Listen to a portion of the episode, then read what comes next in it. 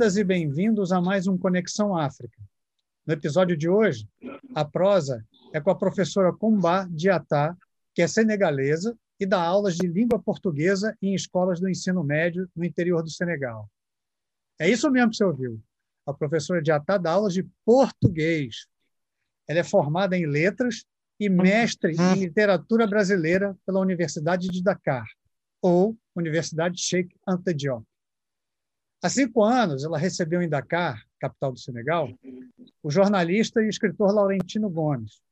Foi a primeira parada dele numa viagem pela África Atlântica, parte de uma extensa pesquisa para o primeiro livro da trilogia sobre a escravidão que ele lançou em 2019.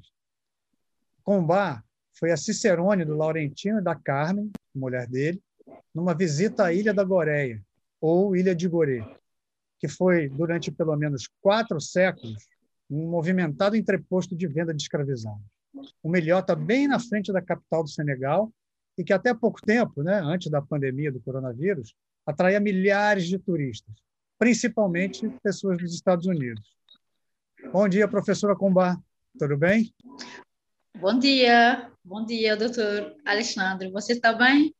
Estou bem, mas eu não sou doutor, não, viu? Sou Alexandre tá? Por favor. É. Alexandra, agora, estou bem, obrigada. E você, tudo bem? Estamos bem. Onde é que você está oh, falando? Okay. De onde você está falando? Ah, neste momento, estou no liceu, no meu liceu onde eu ensino português desde cinco anos. Chama-se Liceu Vadio Janjai da Caula, que está no interior do país. E qual é a cidade que você está? A, a cidade chama-se Kaolack. E você mora aí há quanto tempo? Ah, eu moro aqui, não, eu, eu, não moro aqui, eu trabalho aqui, mas de vez em quando eu vou, eu vou visitar a família, a minha família que está no capital da Dakar, onde eu moro. Mas aqui estou aqui para trabalhar. Ah, bom. E você dá aula de português, ah, né? Existe um interesse é, do senegalês em aprender português? Sim, muito, muito. Quando vimos o número de estudantes acrescentando todos os dias, no, todos os anos, eu vou dizer, no Departamento de Língua Portuguesa na Universidade de Dakar, vimos que os senegaleses têm muito interesse pela língua portuguesa, pela lisofonia de maneira geral, e uh, gostam muito desta língua, apesar de serem uh, colonizados pela França, mas gostam muito do português. Mas isso, para mim, por exemplo, brasileiro, isso é uma coisa que eu sequer imaginava. E você? Como é que surgiu o seu interesse pela língua portuguesa, pelo português? Um, um, o meu interesse pela língua portuguesa vem da, do liceu. Então, quando eu já terminei o curso médio e devo iniciar o curso secundário, a, a escolha ela para três línguas. O aluno deve escolher seja, ali, seja o português, seja o alemão, seja o espanhol ou o russo, outras línguas. Agora, quando eu cheguei, porque eu comecei primeiro pelo espanhol, mas quando eu cheguei no liceu, ao liceu, uh, o diretor me disse, as, as turmas de, de, de, de, espanhol estão, estão, estão cheias. Agora você tem que escolher entre o português, o alemão e outras línguas. E automaticamente, eu não sei porquê, eu escolhi assim o português, e aí é assim? e, o, o, português tem uma proximidade com o espanhol, né? Você teve facilidade de aprender português? Sim, tem, tem proximidade com o espanhol, sim, tem proximidade. Deve ser por causa disso que eu escolhi o português. E aí eu comecei com, no primeiro ano, liceu, segundo, quer dizer, o, o, o curso uh, para o liceu é três anos. Eu fiz três anos de aprendizagem de língua e assim, eu gostei na universidade, eu escolhi também a língua portuguesa. E eu sou aqui enquanto professora de português. E existe um interesse dos alunos e dos pais dos alunos em, em ensinar português, para que as crianças aprendam português aí? Sim, uh, como eu acabo de dizer, uh, o interesse vem primeiro do, do, liceu. Os, os pais, a maior parte do tempo, não sabem exatamente o que, é que os, os, seus filhos uh, escolhem no, no, liceu, mas o interesse mais vem mais dos professores que incitam os seus alunos a, aprend, a aprenderem a língua portuguesa. Foi o meu caso. o, meu, meu primeiro professor de português no liceu, ele nos encorajou muito a aprender a língua portuguesa. Uh, pelas, pelas pesquisas que, elas, que, ela, que ela fez e, nos mostra as imagens de Portugal, ah, um, também o Brasil também e outros países africanos colonizados por Portugal e assim pouco a pouco vem o interesse de aprender a língua. É muito curioso, né? Assim, como eu te falei também para mim, que sou brasileiro, isso é, um, é, é até uma certa surpresa. Né? A gente não imagina que exista um interesse pela língua portuguesa aí, né? que é um país que fala francês e que tem outros países que falam inglês ao redor. Né? Talvez o país mais próximo seja Cabo Verde, Sim. que fala português, e a Guiné-Bissau, com quem o Senegal faz fronteira no sul. Né? Assim, Sim, é existe uma lógica para se saber português por causa dos vizinhos, né? Mas a gente não imaginaria que existisse tanto interesse, né? E você se apaixonou, você se apaixonou pelo português, português falado em Portugal, porque tem uma, uma diferença, né, entre o português falado aqui no Brasil e o português falado em Portugal. Sim, há uma, uma pequena diferença entre o português, como ela chama português padrão, quer dizer, o português que se fala no, no, em Portugal, e o português do Brasil. Um, uh, como eu expliquei, quando eu cheguei à universidade, uh, aqui também uh, é uma escolha entre a literatura portuguesa, a literatura brasileira e a literatura africana de expressão portuguesa. E assim, eu não sei por quê, mas eu vi uma, um certo interesse a uh, escolher a literatura brasileira desde o meu primeiro ano da universidade. Porque eu me dizia uma coisa, o Brasil, o Brasil é como o Senegal, culturalmente, historicamente, por, ser, por uh, serem dois países colonizados, um por Portugal, outro pela França, uh, nesta, nesta, nesta ângulo eu vi que Uh, uma vez que eu escolhi a literatura brasileira, é como eu estou a estudar a África de uma, de uma certa maneira. É isso. Sim. Interessante, interessante essa, esse paralelismo, né? Até porque nós somos o Brasil é o país que tem a população maior maior percentual de população negra depois da Nigéria, né? Exato. Exato, exato. É como é, quando eu aprendo a literatura brasileira, é como se eu estou a aprender a África de maneira geral. Sim, nós, os nossos, os nossos, o nosso país e o país de vocês, o continente africano do lado atlântico como um todo, tem uma ligação muito próxima, né? Pela quantidade de escravizados que vieram para cá. Mas a gente vai falar já já de, de, desse assunto. O que eu queria perguntar para você antes é é, de que, da, da onde você é aí no, no, no, Senegal? Em que região você nasceu? Você nasceu é, em Dakar mesmo, na capital? Porque você falou que sua família mora lá, né? Sim, a minha família mora na capital, Dakar, capital do Senegal, Dakar, mas eu sou da Casa Mas, do sul do país. Eu nasci aí, em Casa Mas, no sul do país, e depois que a minha família mudou para, para a capital, Dakar, onde eu fiz todos os meus estudos. Uh, o meu pai era soldado, a minha mãe era secretária, e depois que a família mudou para a capital, uh, nós vivemos aí juntos. Pai, pai, o pai faleceu desde 2009, e eu vivo aí com a minha mãe, as minhas duas irmãs mais velhas, um, mais, um, um irmão mais velho e um mais novo. Bom, você falou que é da, da, da Casa Mansa, né? A Casa Mansa, só para as pessoas entenderem, é uma parte no sul do Senegal. É, se, Exato. A for, se a gente for andar, é, pelo, passar pelo litoral do Senegal, é, no norte faz fronteira com a Mauritânia, aí a gente vai descendo, e aí tem um paísinho pequenininho que fala inglês, que é a Gâmbia, que interrompe o, o, o litoral do Senegal, é quase que um sorrisinho dentro do Senegal, e depois o Senegal continua até é, fazer a fronteira com a Guiné-Bissau, que era uma ex-colônia portuguesa que fala português. Então, Se você é daquela região mais ao sul, da Casamance, você tem, uma, claro que uma proximidade ali com, com algumas etnias que ficam entre os dois países, principalmente os jolas, né? que falam que falam português alguns, né? Sim, uh, sim, uh, muitas etnias aí, uh, esta interferência uh, entre as etnias, porque eu a minha origem é a Guiné-Bissau e depois que os balantes migraram para para Casamance, mas a origem dos balantes, que é a minha etnia, é a Guiné-Bissau, uma antiga colônia portuguesa. E depois que migraram até até Casamance e ficaram lá. E você, quando era criança, você ouvia algumas pessoas falarem português perto de você, lá na Casa Mansa? Não, não, não, não. Ah, não, porque em Casa Mansa também há, uma, há um melting pot. Temos a interferência de muitas línguas, muitas línguas do, do Senegal, tá bom? Que se interferem aí nesta região sul do país. Nunca eu falei português quando era criança, nunca, nunca. Mas você falou uma coisa curiosa. Você é, é sua etnia é balanta, né?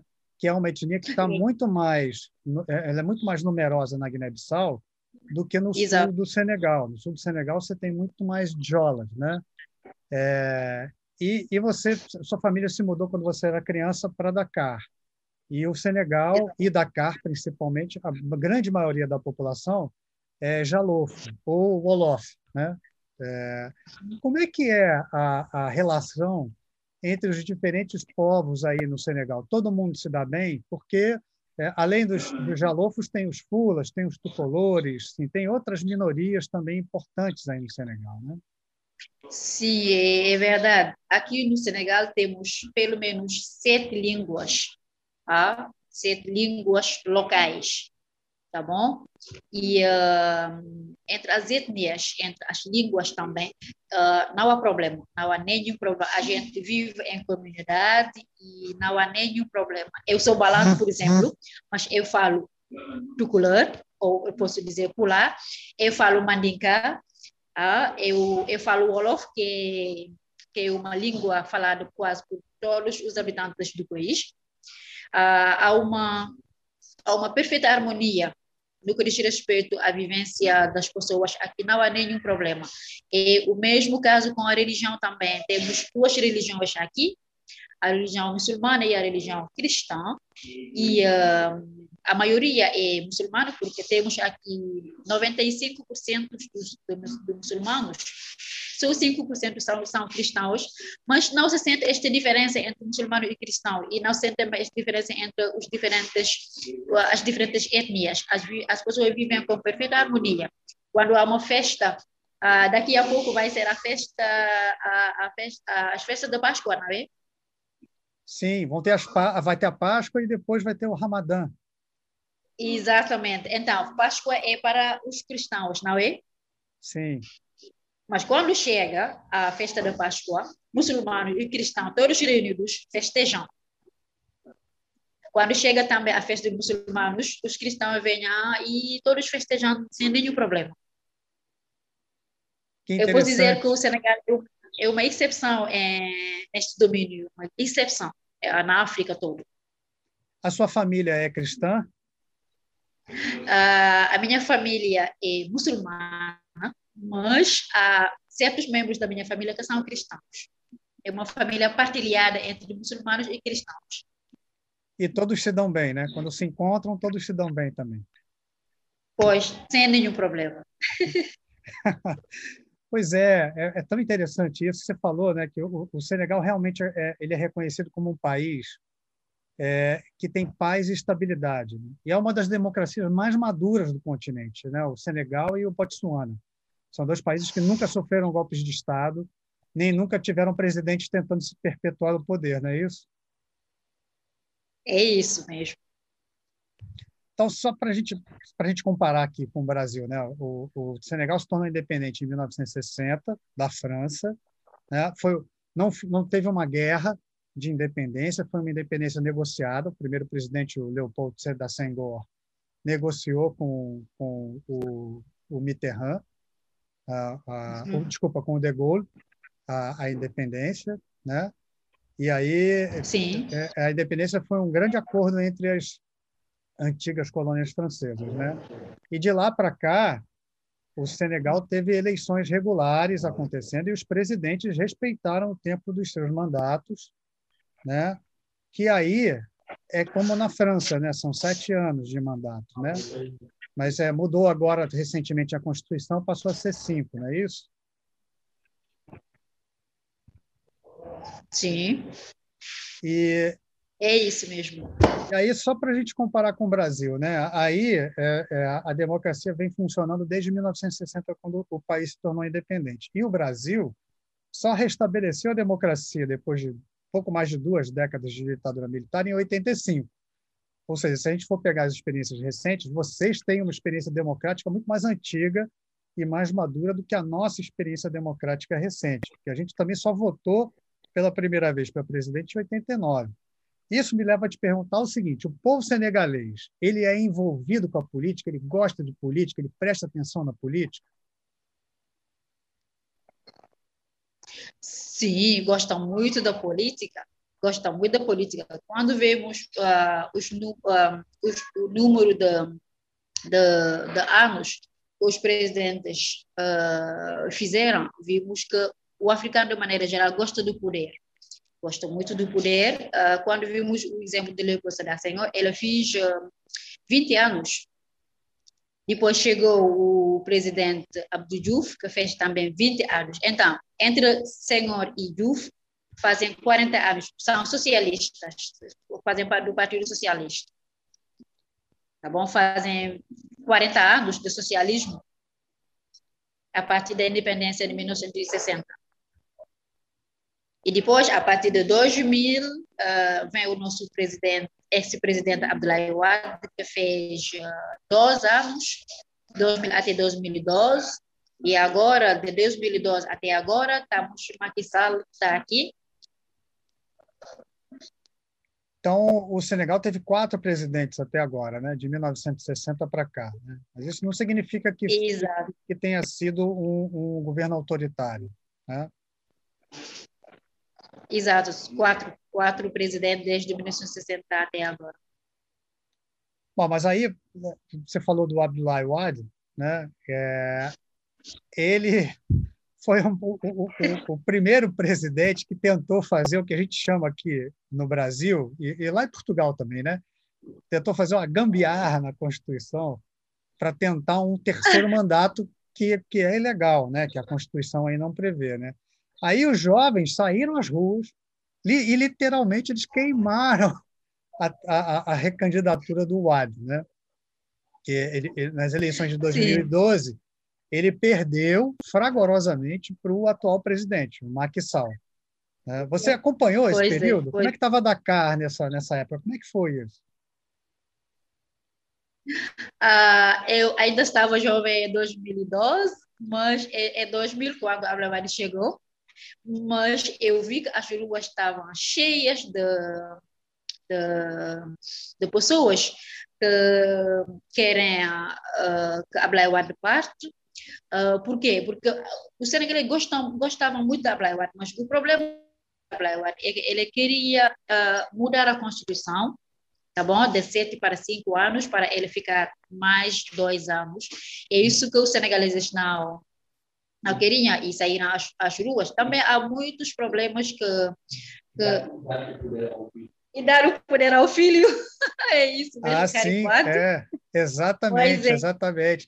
Conta para a gente quem é, que tá, quem é que soprou aí atrás de você. Né? Você está falando no, no, no, laboratório de informática da escola, né? E, é isso e, mesmo. E tem um, um, o seu, é, é seu professor, que também fala português, que está acompanhando aí Exato. você. Pois é, pois é.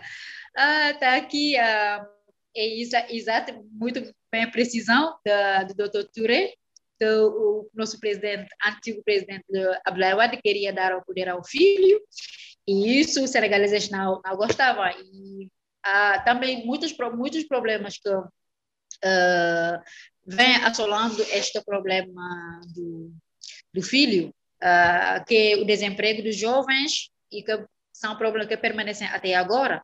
Uh, o desemprego dos jovens, a, a imigração, a imigração dos jovens para, pela, pela, pela Europa, também um problema muito, muito difícil para gerir uh, para os senegaleses. É isso que faz com que o Ablaouad perdeu as eleições e chegou Macky Sall até agora. Mas é curioso você ter falado que o povo gostava muito do Ablaouad, porque o Wad sempre foi oposição né, ao Abdul Diouf, que foi o segundo presidente, né, depois do, do Leopoldo Senghor. E o Sall, que é o atual presidente, também era oposição ao Abdullah Wad. Né? Então, quer dizer, quem é a oposição, quando chega no poder, acaba gostando do poder, né? porque o Sall também está é, tá gostando né, de ser presidente, está querendo ficar. Né? É, e o, o, o, que, que você. Né, o que, que as pessoas, geralmente as pessoas que, que te cercam, assim, é, o que, que elas comentam a respeito é, dessa tentativa né, dos presidentes de irem ficando no poder? As pessoas, as pessoas costumam a, você pode criticar abertamente o governo aí no Senegal, existe uma abertura, a imprensa pode falar livremente aí, as pessoas falam livremente, criticam o governo nas ruas e tal, tem, tem essa liberdade? Sim, é, o, o, o problema geral em África é assim, quando uma pessoa está na oposição, são críticas, por exemplo, no caso do Macky ele foi vítima de injustiça por parte do, do Ablaywad, e assim as pessoas veem esta, esta injustiça uh, de, de Ablaywad, da parte da, Ablaywad por Macky e assim as, como, como Ablaywad está uh, na oposição durante 26 anos, depois ele chegou ao poder, tá bom? Macky foi seu primeiro-ministro, ele foi vítima de injustiça Macky Sall, e depois, quando partiu Ablaywad, chegou o Macky Sall, as pessoas acreditavam no Macky Sall, ah, no que diz respeito a todos esses problemas ah, da juventude que eu acabo de citar. Mas Macky Sall vem também e saíram outros problemas. É uma espécie de rotina na, na África, de maneira geral. Os problemas que você fala são é, percentual de desemprego muito alto, principalmente entre os jovens, é, os gêneros alimentícios é, aumentando de preço, não é isso? É, sim, é isso mesmo. Faz, fazem parte também das reivindicações da população. E em casa, é, você tem é, parte da família que, que defendia o Abdullah Wadi e outra parte que queria que o Abdullah fosse, fosse embora. Como é que são essas discussões políticas dentro da sua família? Não, aqui é uma democracia, cada um com o seu líder. é uma democracia, é uma democracia aqui, cada um com o seu líder. Quando vão chegar as eleições, a gente vai, vai votar sem problema. Mas ninguém obriga uma pessoa a, a votar com a votar a, para Macky Sall ou para uma ou para um outro líder político sem querer, não. É uma democracia aqui. Eu entendo, eu entendo. Eu, eu lembrei de uma coisa agora, enquanto a gente estava conversando, tem um filme é, de 2013, chama Incorruptible, que é da Elizabeth Shine, Vassar, eu não, não, sei pronunciar direito o sobrenome dela, né? E ela mostra como é que foi o envolvimento da, da, da juventude senegalesa. É, você me corrija se eu, se eu pronunciar errado, tá? Que era aquele movimento Yenamar. Yenamar, que é o nome do movimento. Ah, Sim. Eu pronunciei é certinho? Isso. Yenamar, que é, traduzindo mais ou menos para português, seria algo como já deu, chega, né? Que aí ele mostra que teve um envolvimento. Chega. É, chega, né?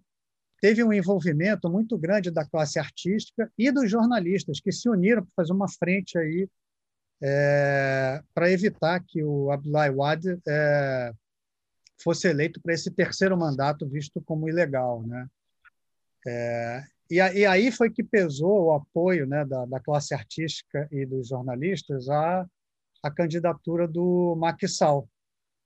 Né? Até o, o, o Youssou N'Dour, que acho que talvez seja o, o artista mais famoso né, é, do Senegal, o Youssou N'Dour e o Baba Mal, deram apoio uhum. ao Macky Sall, fizeram frente lá ao presidente, tentando fazer uma, uma, uma candidatura que é, pudesse fazer frente né, ao, Abdullah Wade, porque tinham 14 ao todo 14 candidatos a presidente, né? E aí a, a oposição achava que o Abdullah Wade podia ganhar porque ia pulverizar o, o, os votos para a oposição, né? Mas aí a, a, a, chegada dos artistas, o apoio dos artistas ao Maxal deu todo mudou o jogo, né? E aí o Maxal conseguiu é, vencer as eleições e o Wilson Nodor foi, foi, ministro da Cultura depois, né? O Maxal convidou ele para ser ministro da Cultura. A, a, classe artística e os jornalistas ainda continuam ainda nessa lua de mel com o Maxal ou, ou isso já acabou? Ah, acho que já já acabou agora, já já acabou, acabou quando chegou o Maquisala ao poder, ah, os artistas, como você já disse, o Sunduri, outras pessoas, Yanamar primeiro é o movimento, ah, principalmente são ativistas ah, que estão nem ao lado do poder, nem ao lado da oposição, fazem parte do, da sociedade civil, uh, estão aqui para o interesse da população, só, só do interesse da população, e estão aqui para sacudir um pouco o, o governo que não fez bem as coisas. Se Yanama está aqui desde a chegada do nosso presidente, quando ele era o tempo da Blaiwad, quando ele quer mudar a Constituição, e saíram às ruas uh, para reivindicar, para dizer não ao Blaiwad, uh, Sim, quando chegou também a Matissal, com o apoio desses artistas, o Sundur mais tudo isso, o Sundur foi eleito, um, foi nomeado ministro da Cultura. Sim, é isso, é isso. Então, estes movimentos do Partido Civil, que é constituído por Yanamar, uh, desempenham um papel muito importante na estabilidade e, sobretudo, na estabilidade do, do país, e, sobretudo, é um uh, como é que eu vou dizer isso? É uma, é uma ameaça um pouco uh, em relação ao, ao governo, para, para dizer isso é, é, é bom para, para a população, isso não é bom para a população, agora nós não vamos aceitar. É isso o principal combate do, do movimento Yanamar. E eles estão ativos ainda, porque eles foram muito ativos na eleição de 2012, né? Mudaram o jogo e acabaram fazendo com que o presidente Sall fosse eleito eles continuam ativos, continuam incomodando quem está no governo? Sim, eles continuam até agora a criticar uh, a política de Sall, como eles, eles criticaram antes a política de Ablayawad, continuam até agora a criticar a, a, a política de, de Sall. É muito curioso isso, né? Porque você, você mesmo lembrou que eles não têm filiação política, né? Eles não são nem do governo nem da oposição, eles são um movimento da, da sociedade civil, né? É isso mesmo, é isso. Mas eles também foram responsáveis, lá em 2012, por é, levar um, um, um, um, grupo de jovens também políticos a, a, ao poder, né? Sim, é, jovens que não não não, é, não estavam filiados a nenhum dos grandes partidos políticos aí do Senegal, mas que foram é, é votados senadores, deputados. Eu digo isso porque hoje, o maior nome da oposição aí, que é o Usman, Usman Sonko, ele foi, foi, foi um desses que surgiram com o movimento é, Yaramar, né? Uh, não, Usman Sonko não fazia parte do não. movimento Yaramar, não, não. E onde é que surgiu ele? Porque ele agora é o grande nome ele, da oposição, ele, né? Ele foi funcionário uh, uh, Osman Sonko nunca faz parte deste movimento de Yanamar. Ele, é ele foi funcionário e depois foi um, foi um, uh, como se diz, uh, doutor, uh, Foi sancionado? Foi, foi, pois, foi sancionado pelo, pelo Maquisal, não é? Sim e foi, saiu assim da função pública e criou o seu próprio partido político. É isso a história geral de, de Usman Sonko, mas nunca ele faz parte de, de, deste movimento Yanamar. Ah, ele então foi, ele, ele foi convidado, ele foi convidado pelo Maxal para fazer parte do governo e aí ele saiu. É, foi isso? E fundou um partido é, de é, oposição. Era, era, era, era funcionário, era funcionário antes, ah. mas quando ele viu a, a, maneira de fazer da Maquisal, e ele começou a denunciar os, um, as, um, os problemas do, do, do, governo da Maquisal, eu acho que Maquisal não gosta disso, e ele foi, foi sancionado. Ah, saiu sim. da função pública. Ah, sim, saiu foi, foi exonerado, exonerado. E, Exa exatamente, exato. Foi exonerado e saiu da função pública assim, e a partir disso que ele criou o seu partido político, que é PASTEF. E, e ele virou hoje o grande nome da oposição aí, né? Nas eleições de 2019, ele ficou em terceiro lugar, né? O que é bastante coisa, né? É isso mesmo. Primeira apresentação e ele chegou em terceiro lugar. E ele é um dos nomes fortes para para as eleições de 2024, né? porque as eleições de 2019, o Macky Sall foi reeleito, e agora uhum. ele está dizendo, de novo, que nem o Abdullah Wad fez lá atrás, né? ele está dizendo que ele pode sim se candidatar a um terceiro mandato, porque a mudança né, no, no tempo de mandato aconteceu é, uhum. entre o Abdullah Wad e ele, e isso zerou tudo, né? Então ele pode se candidatar de novo, né? É o que ele está alegando, né? E o e o, o Sonko é, vai contra essas diretrizes, mas o Maxal tem medo, né, de que o Sonko seja o grande adversário dele nas eleições de 2024, não é isso?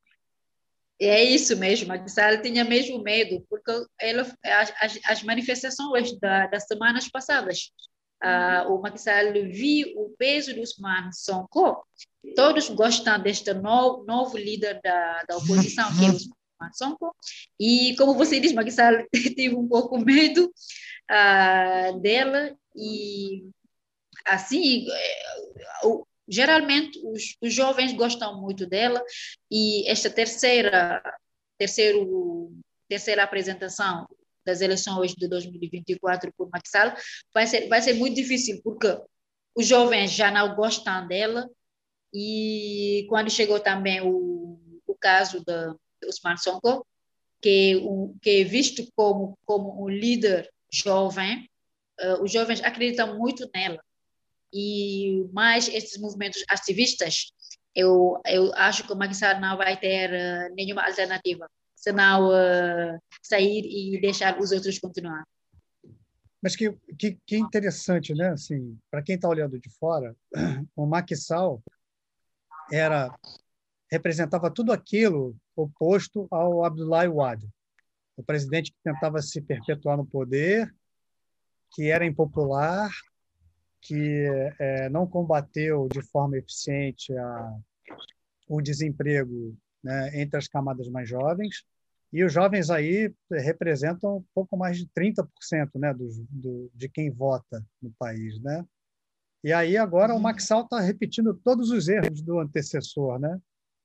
É, como, é que você, como é que você enxerga isso? Quer dizer, ele agora está impopular, ele é o, o, o, sujeito que não consegue reverter o percentual de, de de falta de emprego, de desemprego entre os jovens. Os jovens agora estão se movimentando porque não querem que ele se candidate a um, terceiro mandato.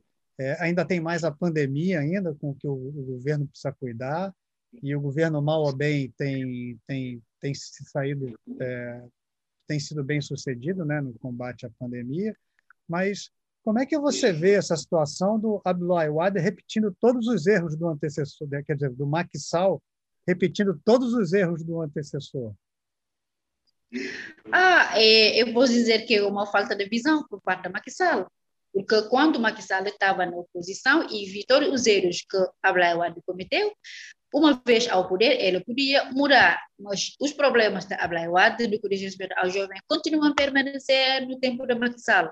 Eu disse que é uma falta de visão por parte da Macky é uma falta de visão. É isso, isso, é isso que eu posso dizer, uma falta de visão. Porque quando você estava na oposição, podem ver todos os problemas. Então, quando uma vez chegou ao poder, podem fazer de tal maneira que os jovens não, não, não se sentem mais, mais vítimas.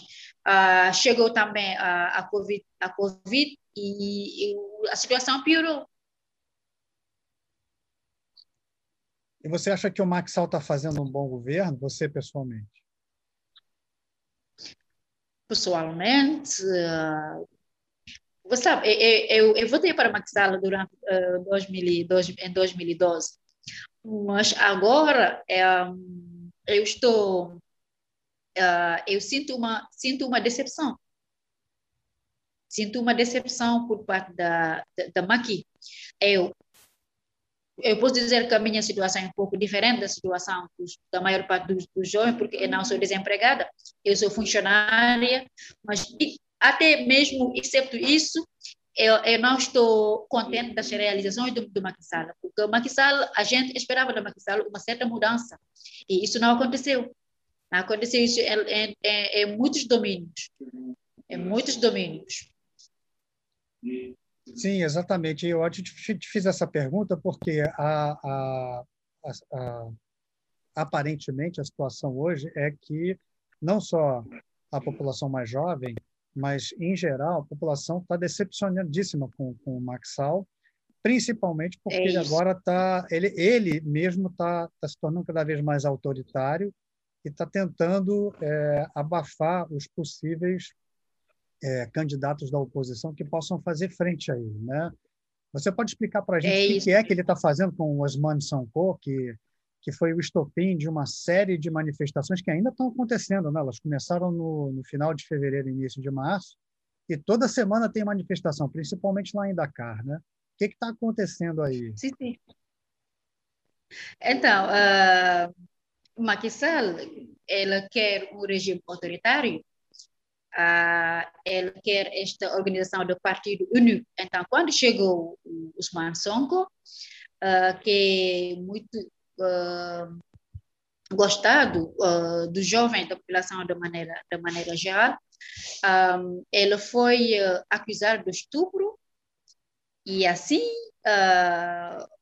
ele foi convocado à polícia e os militantes de, de Usman Sonko uh, não querem disso e começaram a sair às, ruas e combater, estragar tudo que é produto francês, entrar nos, nas lojas Auchan e destruir tudo. E também uh, o, o, o, governo queria, queria utilizar a força. A população também, com esta, estas uh, medidas da Covid-19, Antes mesmo a população era estava estava muito cansada e depois chegou a Covid-19 com o recolho obrigatório. As pessoas que têm esta oportunidade de vender, por exemplo, à noite ou de trabalhar à noite, não, era, não, não tinha esta oportunidade. São um conjunto de problemas. Uh, mais este caso do estupro de, de Usman Sonko, que revoltaram mais as populações a saírem às ruas para reivindicar, sobretudo, não só uh, sobre o caso do estupro de, de, de Usman Sonko, todos acham falso. Todos acham falso este texto, foi uma, uma manipulação do governo, isso todos sabem. E depois, uh, todos esses problemas da, dos jovens fazem com que os jovens saíram às ruas e reivindicaram, estragaram tudo, as estações de gasolina, uh, os, as lojas, o chão, tudo foi, foi, foi destruído pelos, pelos jovens. Então, é uma acumulação de, de dores da parte dos jovens que faz uh, com que uh, há estas manifestações durante mais de uma semana, sobretudo na capital da Dakar.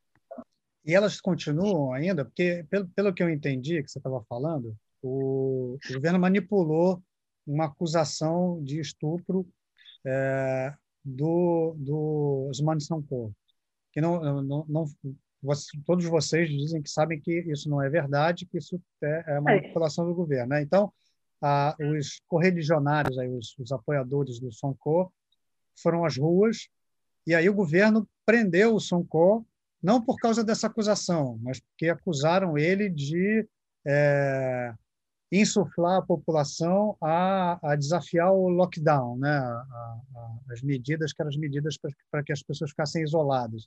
Então, quer dizer, ele foi acusado de uma coisa, mas foi preso por outro motivo. Né? Os dois, de uma maneira muito estranha, mostrando um certo, um certo, uma certa ação autoritária do governo. Né? E, e, e, as manifestações ainda estão continuando? O Sonko está tá, tá livre ou o Sonko está preso? Uh, por enquanto, o Sonko está livre.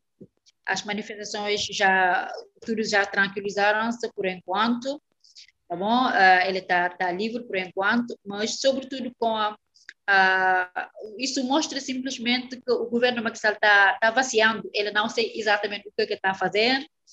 E, por enquanto, as coisas tranquilizaram-se e, um, sobretudo, é preciso uh, uh, notar isso que é muito importante.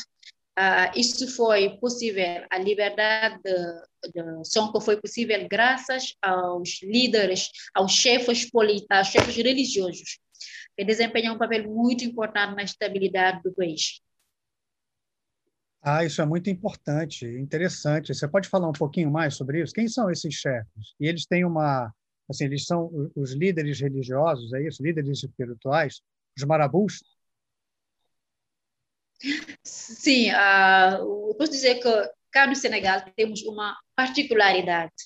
Uh, temos os líderes políticos, temos os líderes religiosos. Mas, uh, para os líderes religiosos, que sejam cristãos ou muçulmanos, quando há tensões no país, eles tomam as suas responsabilidades, falam aos políticos, falam aos, à população e as coisas tranquilizaram-se. E isso, eu acho, uh, uh, o, o caráter forte do, dos líderes religiosos. Ele desempenha um papel muito importante no Senegal. Então, sem, eu, eu, eu posso imaginar, eu podia mesmo imaginar sem a presença destes chefes religiosos, como seria o Senegal de hoje, porque desde, desde, desde uh, o tempo do Senhor até agora, eles estão aqui e participam muito do desenvolvimento do país, desenvolvimento psicológico, sobretudo, do, do país, no que diz respeito aos jovens. Isso é interessante, você está falando desde o tempo do Senghor, desde a independência do país. Mas ele, eles, ele, eles também eles se candidatam a cargos políticos ou eles estão totalmente é, separados da política e eles sabem que a força deles é pelo fato de eles estarem separados da política formal? Exatamente, são completamente separados políticos. Eles nada tem a ver com os políticos estão no seu canto e estão aqui a rezar para a estabilidade do país, tá bom? Seja cristão ou muçulmanos, mas quando sentem que as coisas não andam bem, uh, tomam a sua responsabilidade e falam com a população, falam com os políticos e as coisas tranquilizam. E eles, eles se, se organizam entre si, esses líderes religiosos, sejam eles muçulmanos ou cristãos, eles se organizam quando você tem um momento que pede que o país se acalme e, e que, que, que, que eles precisam, por exemplo, pedir mais moderação ao governo.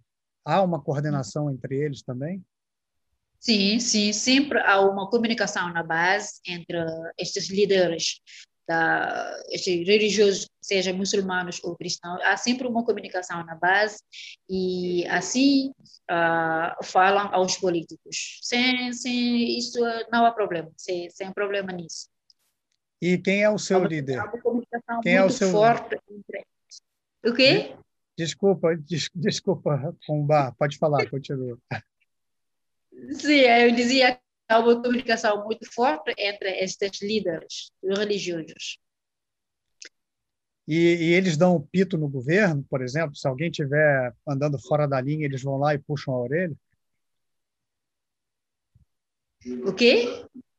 Eles, eles puxam a orelha de, de quem estiver andando fora do, do, do, caminho certo, por exemplo. Eles já, já, já pediram moderação ao presidente Macky Sall? Sim. No que diz respeito ao caso dos Usman Sonko, sim. Ah, então já se posicionaram, né? Pra, também para acalmar um pouco os ânimos aí, né? Principalmente de quem está indo exato. às ruas para se manifestar. Exato, exato, é isso mesmo. E você, quem é o seu o seu líder religioso? Você ouve oh. muito ele?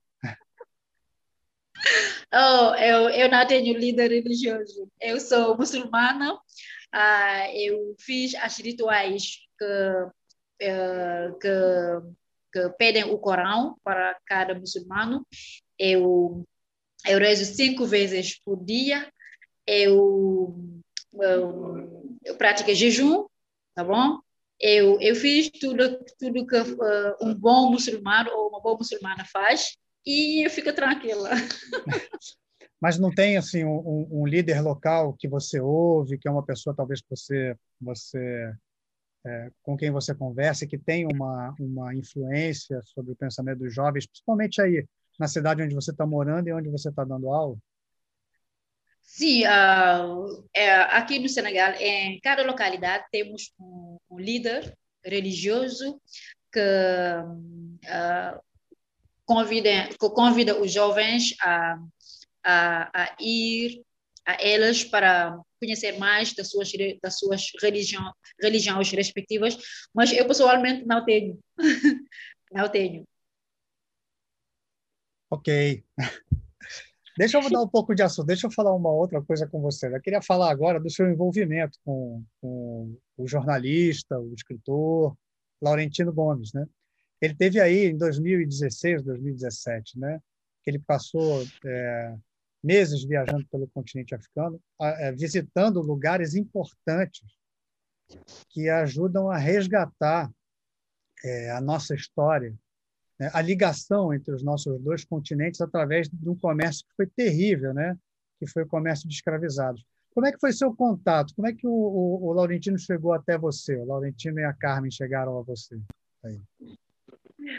Ah, sim, eu, eu conheci Laurentino através de uma amiga minha portuguesa, uh, brasileira, que um, ah, Silvana Saraiva, que eu conheço também através do, da organização de uma feira aqui uma feira em que o Brasil foi o convidado, foi o convidado e assim nós fomos apresentados.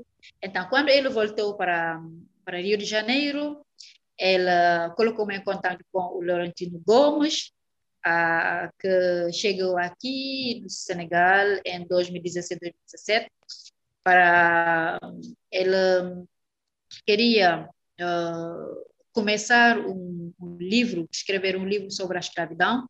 E a primeira ideia que ele tem é visitar a África, mas principalmente o Senegal, exatamente a Ilha de Gorée, que é um, um sítio histórico muito importante na história do, do, Senegal, da África, mas do mundo inteiro, porque os, os, os escravos partiram daqui, os escravos africanos partiram daí, da Ilha de Gorée, para para as Américas. É, é isso que eu conheci o Laurentino Gomes, que é uma pessoa muito simpática, com a sua mulher, com a sua esposa Carmen.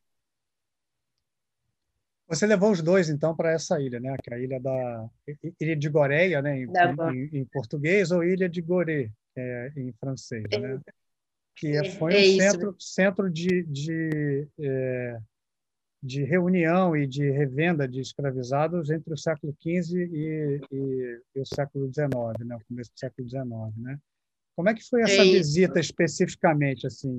É, e explica para a gente por que que esse lugar é um lugar importante, inclusive, inclusive para os senegaleses também, né? Ah, a Ilha agora é, é um sítio muito importante. Por quê?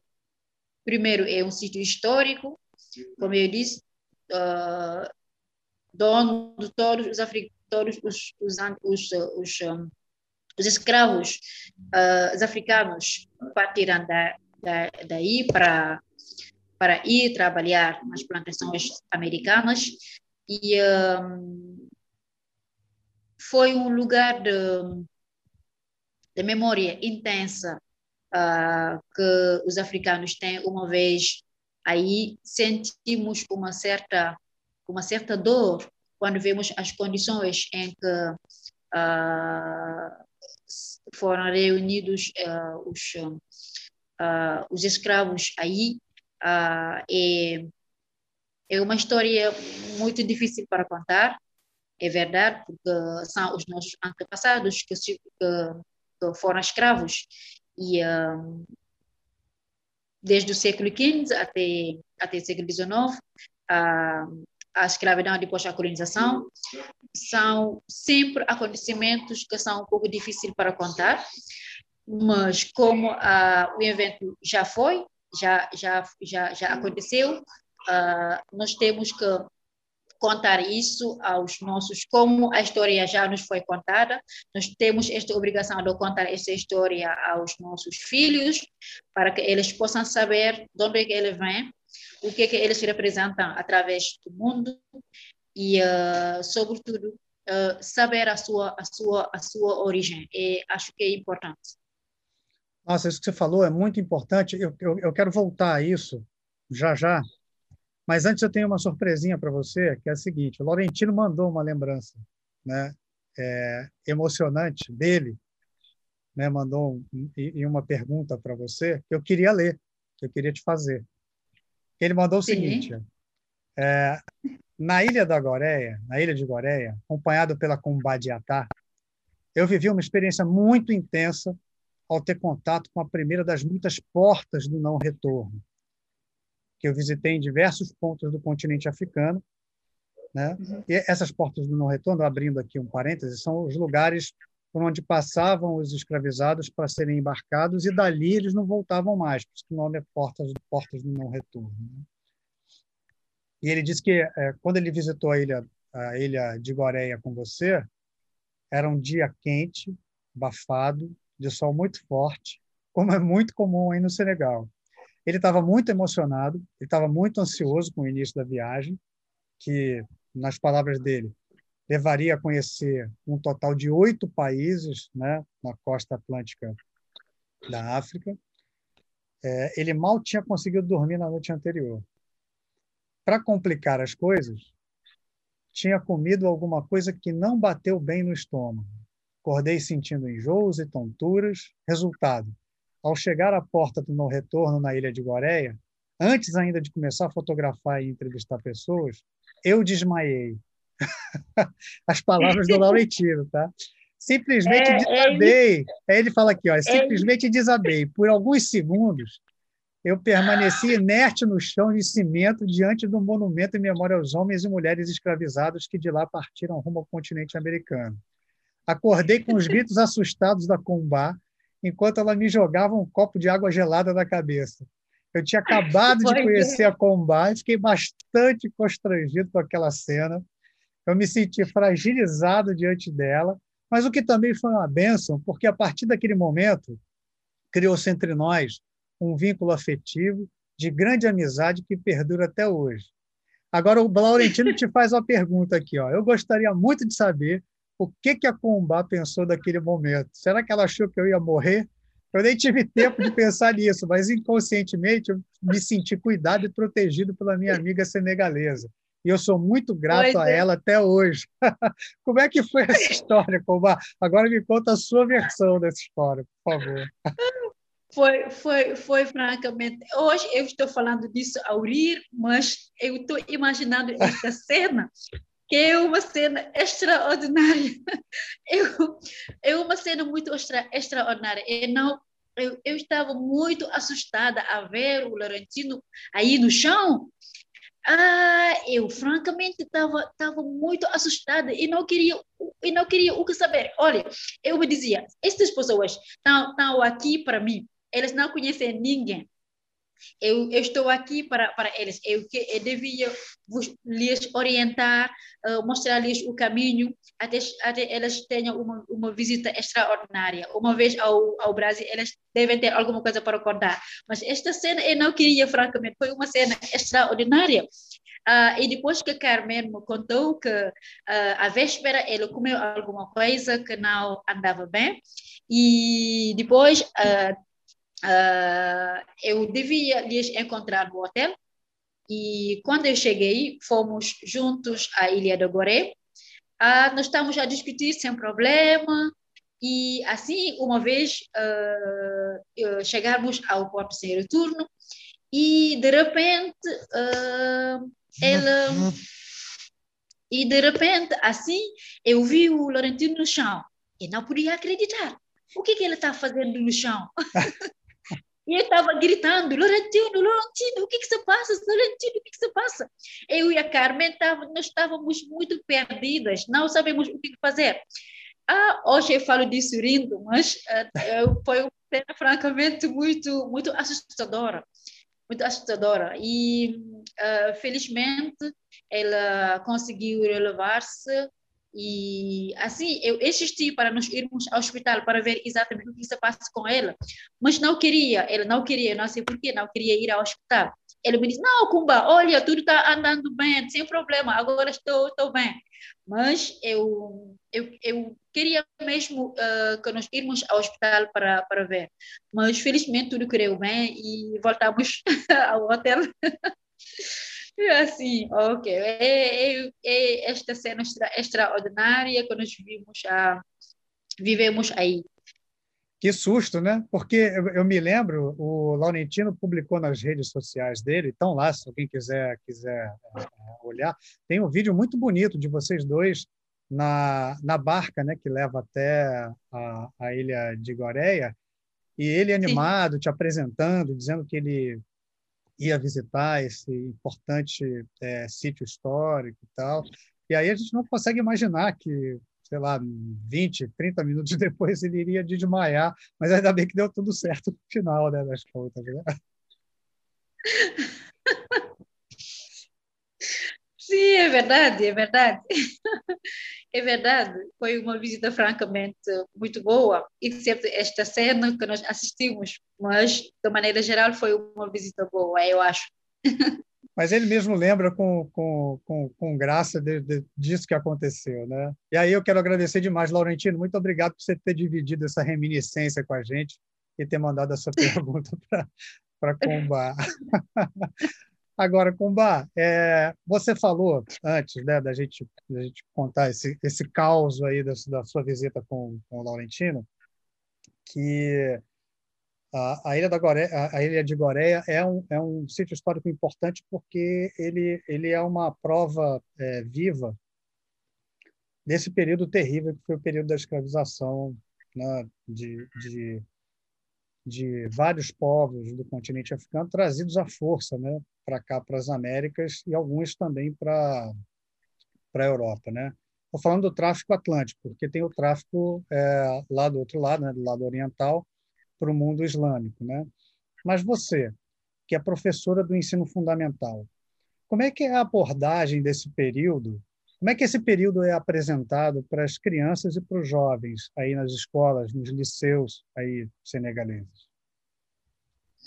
Uh, uh, nós, principalmente, um, o que aprendemos no que diz respeito ao português é, sobretudo, a, a história de Portugal, a sua relação com os, as antigas colônias portuguesas da África, mas no que diz respeito à história típica do Goré, é mais ensinada na escola básica, em francês, claro.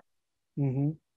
Porque aí uh, a escola básica não se aprende português. É a partir do, do ano, acho, da, da aprendizagem da escola básica. Depois disso, o aluno pode, pode começar a, a, a estudar o, o, português. Então, a história da, da Goré é mais ensinada na escola básica em francês, para que os alunos possam crescer com esta história de, de, dos, seus, dos nossos antepassados. Mas uma vez ao liceu, uh, o que se aprende mais aqui é a gramática, é a ortografia, é uh, um pouco a história de, de Portugal com, com as antigas colônias africanas, uh, Moçambique, Cabo Verde, Guiné-Bissau, São Tomé e Príncipe, etc. E Angola e Angola, é isso. Mas isso, isso é um assunto, né? Assim, o período escravagista é um assunto que é abordado nas escolas, né? Assim como o período da ocupação colonial, que eu acredito também que seja é, importante e ele seja visto com um ponto de vista e uma narrativa própria, né? Ao contrário, nós aqui no Brasil, a gente sempre a gente é, é, a gente aprende essa história através dos olhos dos europeus, né? Sim, a gente nunca pega uma narrativa que seja uma narrativa é, é, do continente africano. Né? A gente olha a história da escravização e a história da ocupação colonial através dos olhares europeus, eurocêntricos sempre. Né? É, e aí eu acredito que a abordagem de vocês seja diferente. Né? Sim, uh, às, às vezes vimos os, os textos que nós estudamos, o professor pode julgar necessário, pode escolher esses textos para mais conscientizar os, os seus alunos da, da história do seu, do seu continente, da história do seu, do seu país, mas não entramos fundamentalmente na, na, na, na, na história. Uh, uh, fundamentalmente não, não, não entramos. É mais ensinado na escola, na escola básica uh, do que nos liceus. Mas acredito também que aí existe assim, um, um, exemplo dessa abordagem que é diferente, totalmente diferente da nossa aqui, que é totalmente eurocêntrica. Aí vocês dão um valor muito grande aos heróis locais que resistiram né, à chegada, resistiram né, a, a, aos movimentos escravistas e depois, no final do século XIX é, início do século XX, resistiram à chegada dos, dos colonizadores. Né? Sim, vou citar uns aqui, o Latjó, o Armadu Bambá, né? Sim. É, que são heróis nacionais e que vocês lembram desses heróis aí, né? Sim, essa é a, talvez seja a grande diferença entre a abordagem desse período neocolonialista daqui do Brasil, que é visto pelos olhos dos europeus, de vocês, porque vocês têm os heróis, né? A, a, a, se vangloriar desses heróis que lutaram contra essa ocupação, que é a ocupação, vamos dizer aqui, violenta. Toda a ocupação colonial aí no continente africano foi violentíssima, né? Sim, é, é, é, verdade, é verdade. Então, quando chegaram uh, aqui os, os, colonizadores na África, uh, uh, o que é que eles querem? são, eles têm, tinham objetivos. Quais é esta, estes objetivos? É que a África é um povo que não tem civilização. É um povo que não, que não tem organização societária. E isso não é verdade. Ah, ao chegar aqui, os europeus tinham este objetivo de civilizar, entre aspas, ah, os povos colonizados. E uh, realmente na África antiga havia uma civilização, havia uma organização da sociedade. A sociedade era muito bem organizada e nós, os nossos antepassados eram pessoas muito civilizadas. Mas quando chegou à Europa com este objetivo de, de civilizar, eu vou dizer entre aspas, de impor a sua religião, que é a religião católica, de impor a sua civilização, que é a civilização europeia, aos africanos. Então, é assim que uh, começou uh, os nossos heróis, os resistentes uh, os africanos, que eu acabo de citar, que você acaba de citar, que são uh, os Ladjor, uh, eu vou citar a heroína da Casa Masli, um, Aline Sitoe Diata, tá bom? Uh, que estão re revoltando, fazendo uma, uma, uma resistência pacífica ao dizer a Europa, a Europa, não, a África tem bem uma civilização, tem bem uma organização societal bem, bem, bem estruturada, ah, que estas ideias da, da, da, da, da não civilização da África é uma, é uma ideia falsa, e depois começaram as resistências uh, destes, destes nossos heróis uh, nacionais, que até agora uh, a, a população senegalesa uh, gosta de falar destes heróis, porque eles combateram muito para uh, o povo africano, combateram muito para uh, reconhe este reconhecimento da, da civilização, da, da civilização e do, do, do da, da, da, África, da civilização africana, que, que, que é uma organização muito bem feita e que é muito diferente do discurso uh, da Europa. E você falou uma coisa muito importante, Kumba, que é a, a, chegada dos europeus no continente africano. Quando eles chegaram, né, é, eles encontraram sociedades muito desenvolvidas, algumas até muito, muito mais desenvolvidas do que a Europa medieval, quando os portugueses passaram do Cabo Bojador e chegaram até o Senegal, tiveram os primeiros contatos e tal, né? E, e isso os livros de história é, não, não nos mostram, pelo menos aqui no Brasil, não é essa história que a gente vê, não é essa narrativa, né? E é muito importante isso que você está falando, né? Que é, é, é, que a narrativa traga essa importância né, e coloque de volta no centro dessa discussão aquilo que o continente africano, que os povos do continente africano já vinham desenvolvendo como organização social, organização estatal, militar, religiosa, porque ao contrário do que a gente imagina, né, assim, os, é, já havia uma série de experiências importantes acontecendo no continente africano. Os europeus chegaram para impor a, a, sua visão de civilização, mas civilização para quem, né? Civilização a partir do olhar de quem? E, e, e, eles impuseram à força, de maneira muito violenta, uma outra cultura, uma outra língua, uma outra organização social e, e política, religiosa e, e, militar, não é isso? Então, é, é, a partir desse olhar crítico que, que, que, é. que, vocês ensinam a história do próprio país, aí do Senegal, no, nos liceus, né? É, é, é, isso mesmo, exatamente é, é isso. A África a imagem que reflete a África na Europa é uma imagem falsa. Os, nos, os livros escritos, uh, os livros que contam a história da África, a história do Senegal, a história da África de maneira geral, são livros uh, uh, escritos por europeus.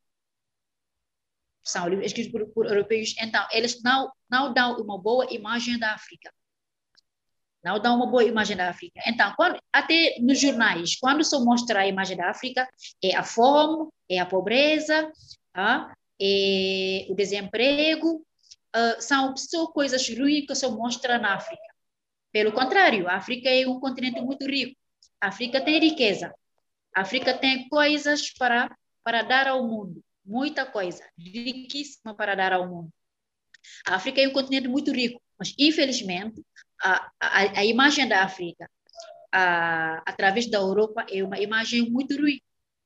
E o, o trabalho deve ser feito pelos africanos. São os africanos que devem mostrar agora uma boa imagem do nosso continente. Quando se fala da, da, da África, até, até vocês, acho que o nosso, a nossa primeira conversa foi isso. Eu, eu, eu, eu eu retiro uma, uma frase de você, que diz que nós brasileiros sabemos muito da África e os africanos também sabem muito da, do Brasil. É verdade, porque é a imagem que é refletida da África. Não é uma, não é uma imagem boa que é refletida a África. Pelo contrário, quando vocês chegam aqui, vocês estão a ver que é uma, é uma sociedade muito organizada, muito civilizada. É isso a África. E ela pode dar muita coisa ao mundo, muita coisa, porque ele, ele, ele, ele é muito rico em todos os domínios. A África tem, tem, tem, tem, tem riquezas importantíssimas que podem, que podem ajudar o mesmo mundo. Mas esta imagem deve ser, esta imagem ruim que é mostrada à, África pelos europeus deve ser retificada. E a retificação deve, deve ser feita pelos africanos. E o combate que deve ser que deve ser uh, feito pelos africanos para mostrar esta, esta imagem boa do continente.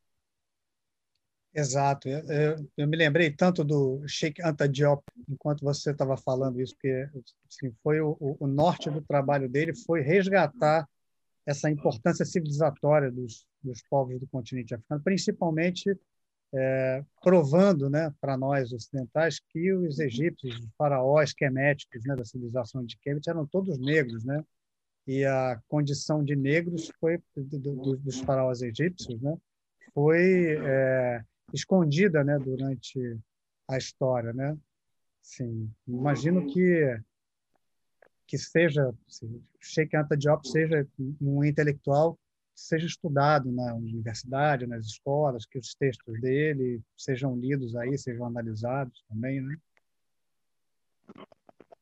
Sim, uh, infelizmente uh, a figura de Anta Diop era uma figura incompreendida naquela naquela época. O que, que ele queria? Ele mostrar que, uh, sinceramente, a África, o negro, uh, desempenha, desempenhou um papel muito importante na civilização mundial, porque ele está no centro desta civilização mundial.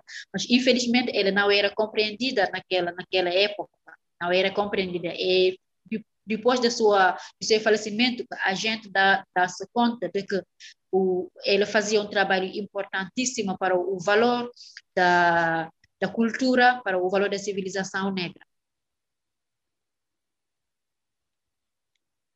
É, bom, esse assunto é um assunto que, se a gente for começar a conversar sobre ele aqui, a gente não vai terminar, né? Porque eu acho que assim, um, um dos nossos objetivos com essas, com essas conversas também é trazer um entendimento maior e mais amplo sobre o que, é o continente africano e que eles vivem os mesmos dilemas que nós aqui, né?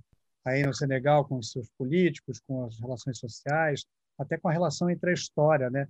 Entre as versões e as narrativas da história. Mas eu queria é, propor da gente conversar sobre uma outra questão. Você que está aí agora no, no, interior do continente africano, tem uma questão aí, interior do Senegal, né? É, tem uma questão que é uma questão muito importante é, e que geralmente as pessoas só identificam com algo que acontece no continente africano, que não é verdade, né? Que é a mutilação genital feminina, né? Que a gente chama aqui de MGF, né? E, e deve ser a mesma coisa em francês, né? que é, é, uma, é uma questão é, cultural fundamental, né? principalmente aí no interior do Senegal, onde você está. Mas é sempre bom lembrar que é, ela não acontece só no continente africano, ela acontece aqui no continente americano também, aqui na, na América do Sul, e acontece muito na Ásia. É, o Unicef estima que cerca de 200 milhões de mulheres passam por esse processo de circuncisão feminina, né, de mutilação genital feminina por ano, né? É, e existe aí uma, uma organização de países no mundo inteiro, inclusive de, dos países do continente africano, e a Guiné-Bissau e o Senegal estão entre os países que estão liderando esse movimento de tentar erradicar essa prática até 2030, né?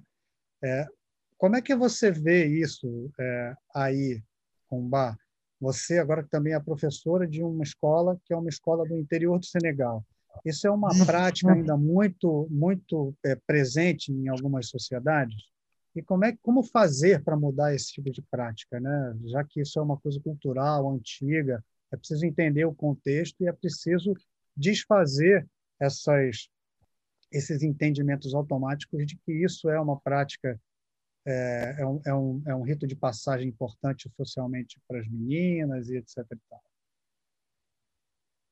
Sim, é, é verdade. Uh, vocês sabem, uh, cada sociedade uh, tem a sua maneira de fazer, tem a sua cultura, uh, tem a sua civilização.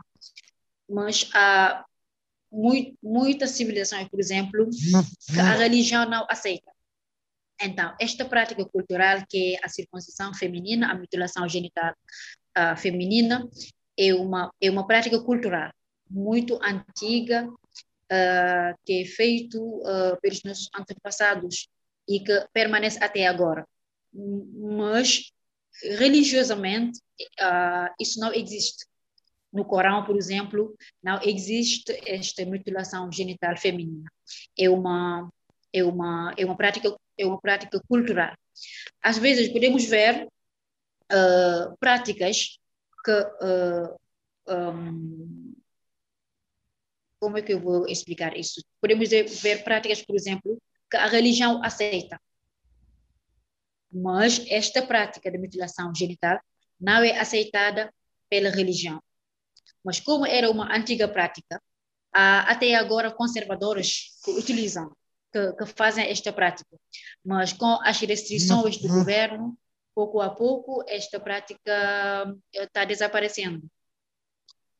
E, claro, com a, com a intervenção do, do governo, com as restrições, uh, esta prática começa a, a, a, desaparecer pouco a pouco.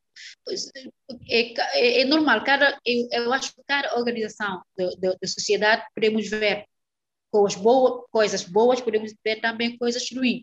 Então, o que é importante para mim é juntar o que é bom aqui e o que é bom daí e para, para viver melhor.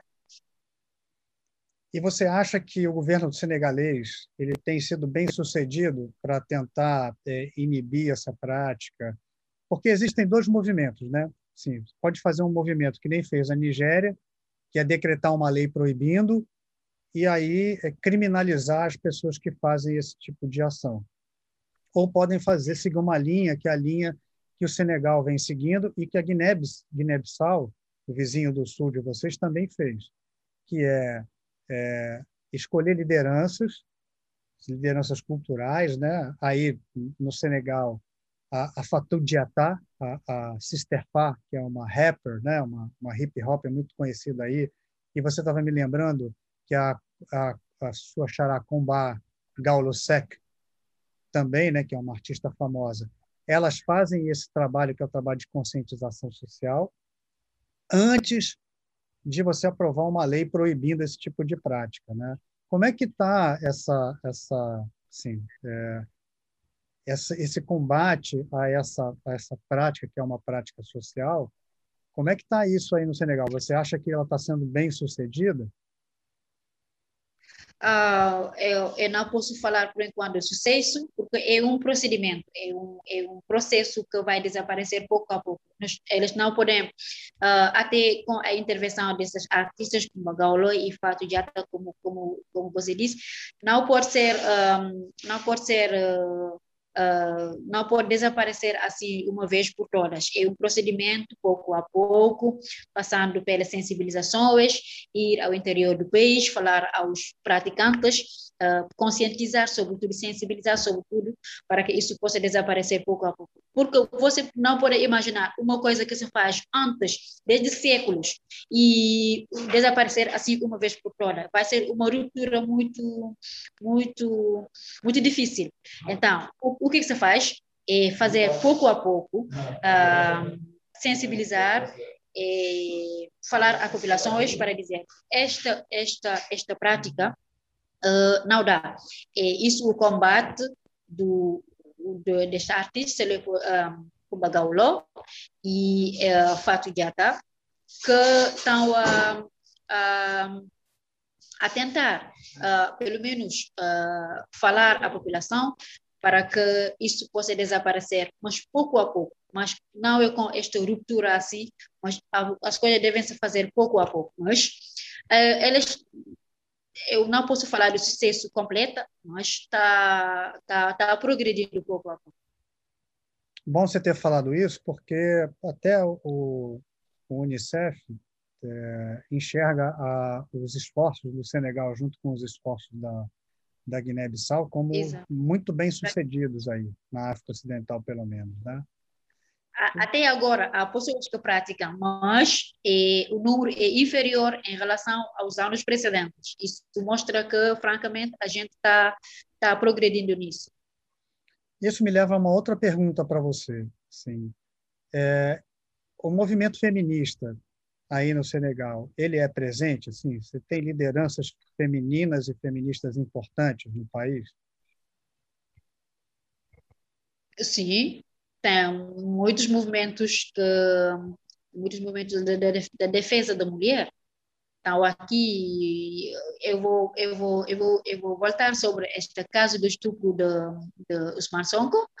Uhum. Uh, a filha a, a rapariga a, que, que que a menina que é vítima da, do estupro que acusou uh, quando o Osman Sonko, né? Uhum.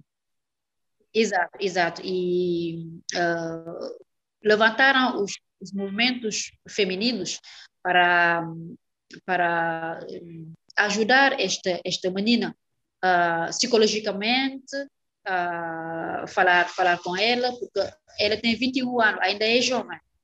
Então, ser vítima de, de estupro, até este estupro não é verdade, os movimentos femininos levantaram-se para, para dar ajuda a esta, a esta menina e, ao mesmo tempo, um, falar uh, sobretudo da, da votar leis uh, na Assembleia Geral para poder uh, reprimir estas pessoas que fazem estes atos de estupro. Estão bem presentes estes movimentos femininos cá no Senegal. Interessante, bom saber disso também, né?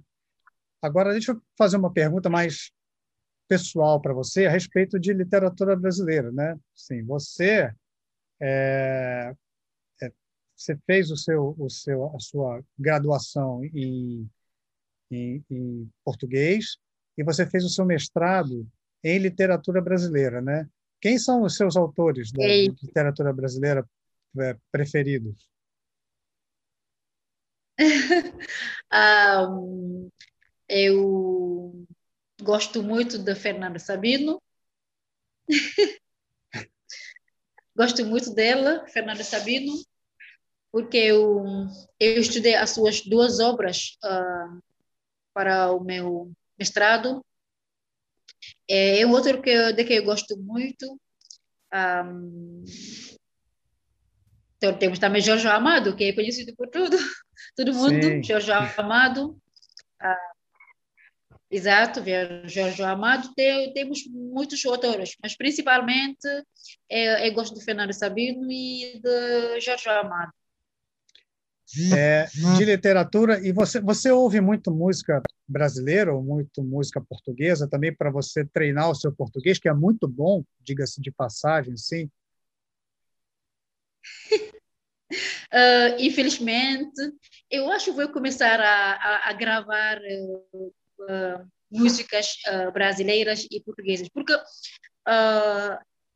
eu não Uh, não, não, não fiz, não, não, não ouço músicas uh, brasileiras, nem português, eu não sei porquê, mas eu vou começar. Vocês, você já me deu uma ideia uh, disso, eu vou começar a gravar, ou você pode me enviar artistas,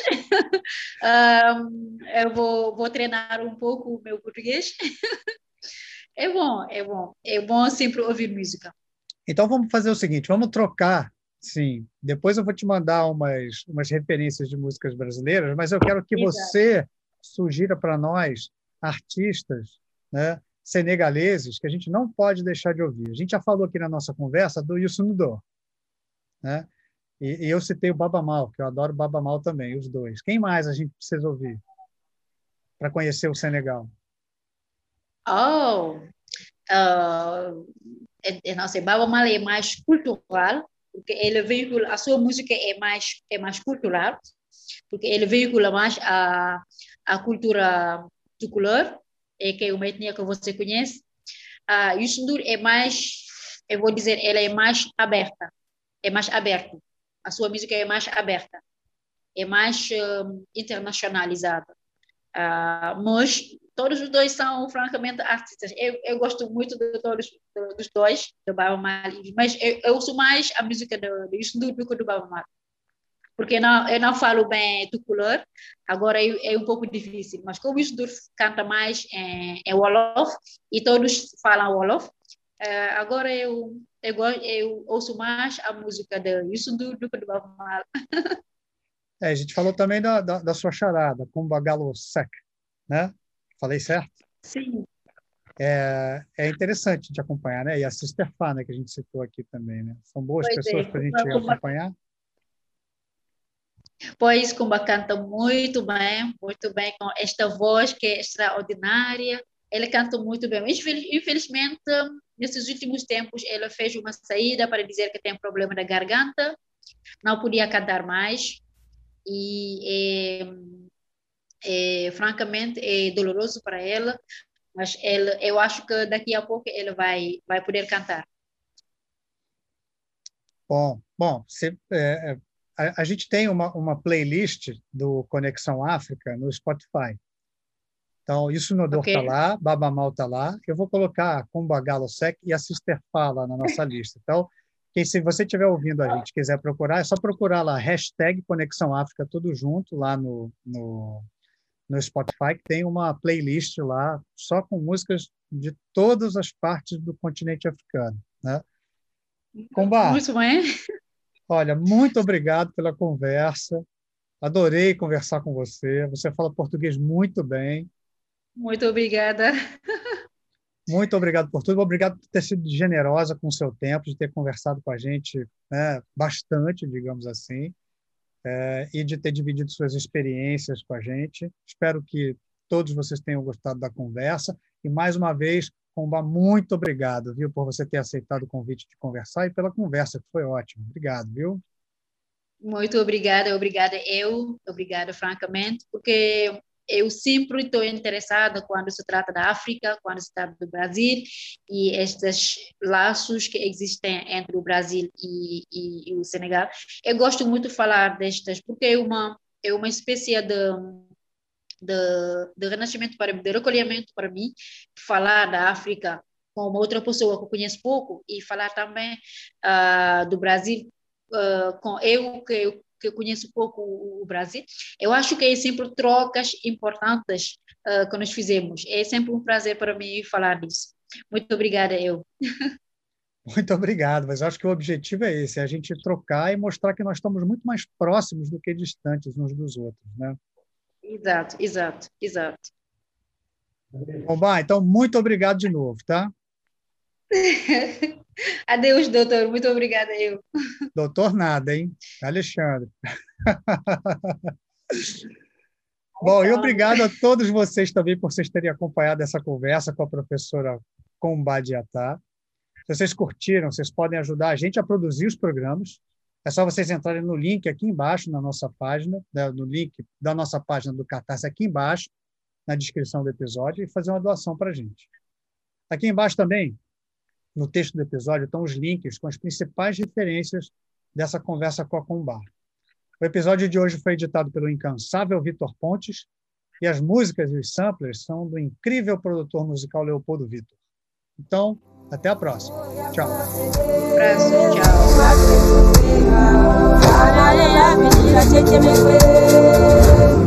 tchau.